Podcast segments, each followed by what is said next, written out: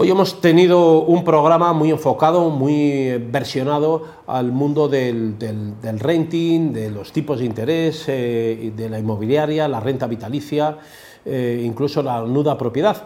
Hay en Francia, es curioso porque acaba de salir una, una, ley que intenta ponérselo difícil a los ocupas, está triplicando las sanciones con hasta tres años de cárcel, algo muy distinto a lo que ocurre en España, que aunque estemos en el mismo marco de la Unión Europea, las disposiciones son distintas.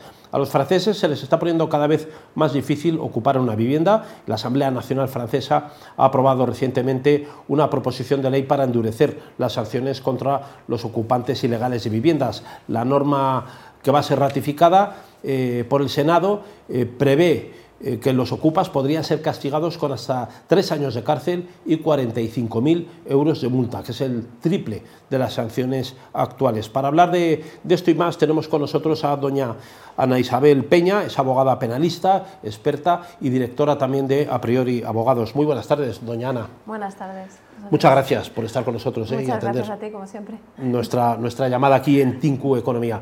Eh, no se parece nada esa, esa, ese impulso, esa legislación francesa a la que se está aplicando ahora mismo en España, donde tenemos algunas administraciones que parece que son permisivas ¿no? con la ocupación. Sí, no se parece nada a ninguna de las legislaciones europeas que existen ahora mismo.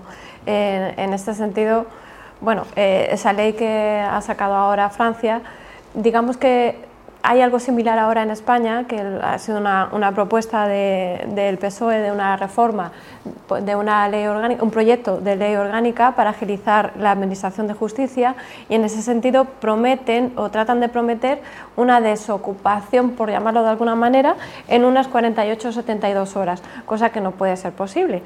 Em, este tipo de delitos, eh, eh, un delito de porque hay que diferenciar. Realmente estamos hablando de usurpación o ocupación y no de desahucios. Entonces se trataría de una especie de allanamiento de morada que se regula en, la ley de enjuiciamiento criminal, pero el procedimiento se lleva eh, ante un tribunal de jurado, con lo cual los plazos no son los prometidos, desde luego, pues que en 48 horas no puede estar fuera una persona en, un tribunal de jurado, con lo que conlleva organizar todo lo que es el proceso del tribunal de jurado, la formación del jurado, el censo, eh, la preparación de la sala, eso es una media de un año y medio. Sea, es imposible, no, no hay nada parecido. Claro, en el desalojo de ocupas intervendría jurados. Eh, es que se está tratando como un allanamiento de morada, no es... No es mm, eh, como tampoco tenemos más datos todavía en cómo lo tratan de regularizar, de regular y demás, simplemente han, lanzado esta iniciativa por parte de Pachi López, que sí que habla solamente de, ocupación, eh, ocupaciones ilegales. Estamos hablando de ocupaciones ilegales. Eh, ese tipo de ocupaciones, allanamientos de moradas, son de los títulos, o sea, está en los, en los títulos en los que se interviene en, en cuanto a la propiedad, y son delitos que se juzgan ante el tribunal del jurado, con lo cual es que es imposible que se haga en 48 horas. Claro, eh, parece ser que en Francia también, por lo que estoy leyendo, la información que nos llegaba aquí a la redacción, efectivamente en Francia se refería, se remitía también a la de violación del domicilio.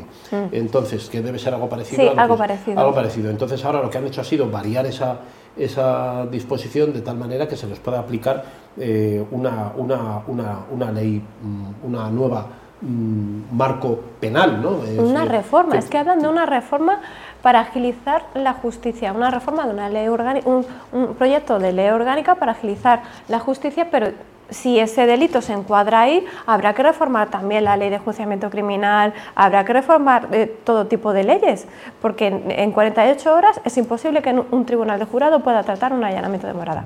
Claro, claro, y siempre quedará la, parte sensible de que a lo mejor pues eh, te dé pena de quienes estaban allí sí, eh, y que no se tengan en cuenta también a las mafias que están mercadeando ahora mismo con la ocupación, ¿no? Las mafias las hay de todo tipo, eh, suelen ser algunas de etnia gitana, hay de otras, hay de nacionalidades distintas y como como he llevado en otros temas, incluso pues eso, eh, españoles también, pues que le dan el DNI a, otra, a un discapacitado, que, que llevé un tema hace poco sobre este, este tema, para entrar en un, en un domicilio.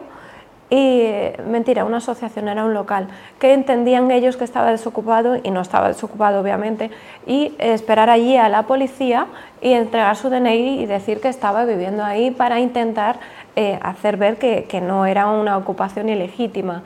Eso es una usurpación y obviamente eh, se pudo paliar bien ese tipo de delito. Claro, hemos visto, eh, señora Peña, en distintos medios de comunicación cómo se han tomado vídeos en algunas comunidades de propietarios donde parece que hay personas que entran, acceden al portal de la, del, al portal de la casa, entran en las distintas viviendas y marcan las que ellos creen eh, que están desocupadas. ¿no?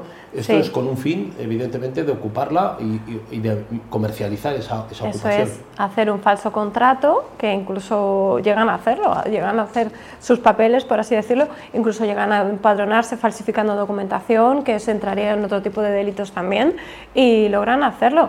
Claro, eh, luego surgen otro tipo de asociaciones, como la que estábamos comentando, Desocupa eh, o este tipo de, asociaciones que se encargan de hacer esto. Mm, habría que encuadrarlo de alguna manera.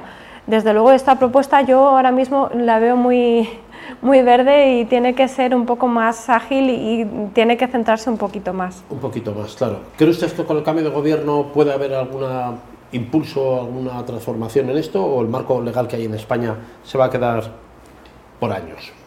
El marco legal ahora mismo yo creo que se va a quedar un poco un poco por años y no lo veo no lo veo que esto lo vayan a, a mover mucho sinceramente porque esto lo han lanzado eh, y como siempre pasa en este país, lanzamos las cosas y luego tenemos que hacer reglamentos para intentar paliar eh, los, los, fallos que hemos cometido en esas leyes. Y pasa con esto, pasa con, con, la ley de violencia de género, pasa con la ley del jurado, pasa con todo.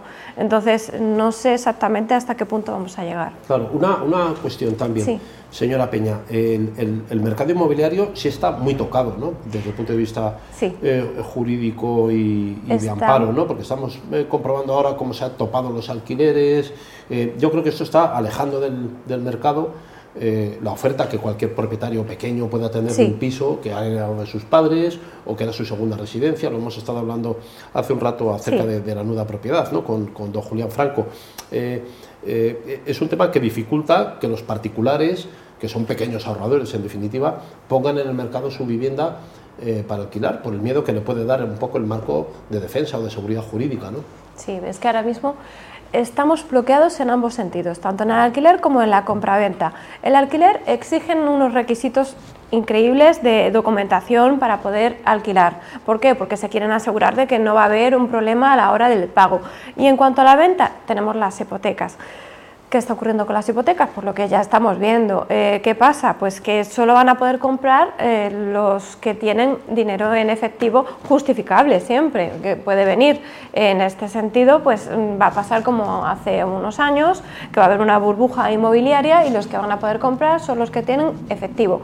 Que en aquella época, mm, yo recuerdo que fueron bastantes ciudadanos chinos, pudieron comprar eh, adquirir inmuebles a muy bajo precio, justificando sus ingresos, se hizo todo, se hacía todo de forma legal, pero claro, eh, eran los únicos que podían adquirir, el resto no podía adquirir nada. Claro, dinero al contado, ¿no? Para comprar casas. Al contado. Estábamos hablando precisamente antes de esa dificultad de acceder al mercado de hipotecario, de préstamos, para buena parte de los ciudadanos españoles que han perdido su familia, pues algunos de los sueldos, algún familiar ha perdido también su, su, capacidad de compra y también cuando pierdes eso, pierdes la capacidad de endeudamiento. Cuando vas al banco te dicen que no tienes derecho a la hipoteca, ¿no? Eso es. Con lo cual tenemos que solamente aquellos que tengan eh, ahorro, dinero ahorrado, líquido, sea por A o por B. Y también justificable cuidado. Claro, y, que sea justificable. Claro, porque ahora el Banco de España también tiene mucho control en ese sentido, porque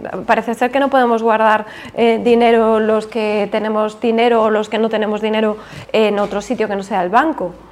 Aquello de dar la señal en metálico se acabó, ¿no? Eso ya no puedes señalizar en una casa. Mm, se puede hacer todavía Pero la cantidad de dinero no te permite. No, la cantidad es pequeña, es, es una cantidad irrisoria y es un poco... de- sí, siempre, siempre, Claro. además regulada, eh, Pero siempre que regulada. hacíamos un contrato. Un ¿te contrato de arras, Un contrato de de- arras, firmabas allí, dabas ahí medio millón de pesetas, un millón de pesetas. todo Eh, eso, no, me- eso no, Ya cantidades mucho más pequeñas. sí, sí. Ya no se puede hacer. No, ya no se puede hacer. Bueno, ya no se puede hacer ni para comprar el coche, ¿no? No, no se puede. ¿Cómo han las Bueno, menos cosas? mal que ahora tenemos el renting y el leasing para, para todo esto, porque Sí. me parece a mí que la nuda propiedad se nos ha acabado. sea nada propiedad, va- vamos a ver.